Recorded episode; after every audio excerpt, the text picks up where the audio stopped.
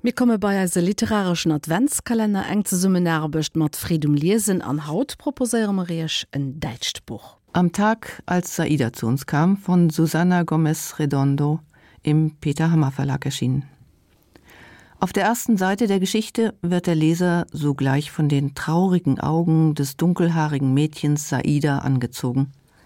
Die Haare wie in arabische Buchstaben, manchmal wie Blumen, manchmal wie Insekten auf den Rand der Buchseite.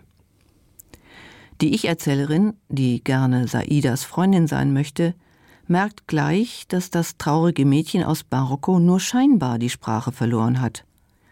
Zuerst sucht sie in allen Ecken, Winkeln, Löchern und Schubladen nach den Wörtern, mit denen sie Saidas Tränen trocknen kann. Auf stimmungsvollen Illustrationen sieht der Leser, wie sie sucht und nichts findet. Zauberhafte Gestalten wie der schnauzbärtige Lehrer, die träumende Mutter, Flusspferd und Kamel füllen die ersten Seiten. Die Ich-Erzählerin realisiert, dass Saida ihre Worte nicht verloren hat, sondern ganz einfach nur eine andere Sprache spricht. Und schon beginnt das Tauschen. Sie tauschen Laute, Begriffe, Worte und Schriftzeichen aus, und am Ende des Buches haben die beiden Mädchen Freundschaft geschlossen und eine gemeinsame Sprache gefunden. Mit viel Poesie erzählt die Schriftstellerin die Geschichte der zwei Mädchen, die trotz ihrer unterschiedlichen Kulturen und Sprachen Gemeinsamkeiten finden und Freundschaft schließen. Die Wörter und arabischen Schriftzeichen tanzen wie vom Wind getragene Federn durch das ganze Buch. Die surrealen Zeichnungen und die plakative Darstellung der Emotionen versinnbildlichen die Vielfalt der Buchstabenklänge in den verschiedenen Sprachen. Sprache wird lebendig durch Fantasie, Träume und Lust am Entdecken und Ausprobieren, und die beiden Mädchen erfahren, dass es in jeder Sprache Wörter gibt, die so warm sind wie der Atem und so kalt wie Metall. Wörter, die verbinden und Wörter, die trennen. Wörter, die verletzen und Wörter, die zum Lachen bringen.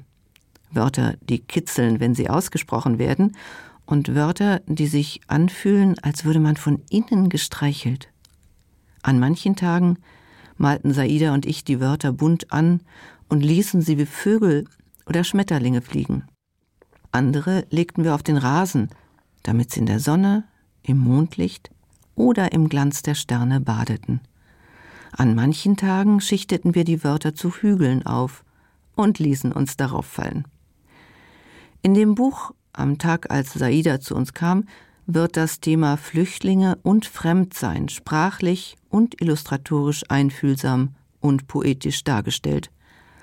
Trotz der Trauer am Anfang des Buches vermittelt es für den Leser Hoffnung, Glück und Freundschaft. Das Buch eignet sich für groß und klein.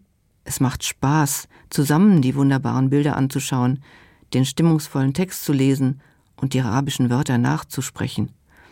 Susanna Gomez Redondo erinnert mit ihrem Bilderbuch am Tag, als Saida zu uns kam, daran, dass es auch im eigenen Land eine Freude sein kann, andere Kulturen kennenzulernen.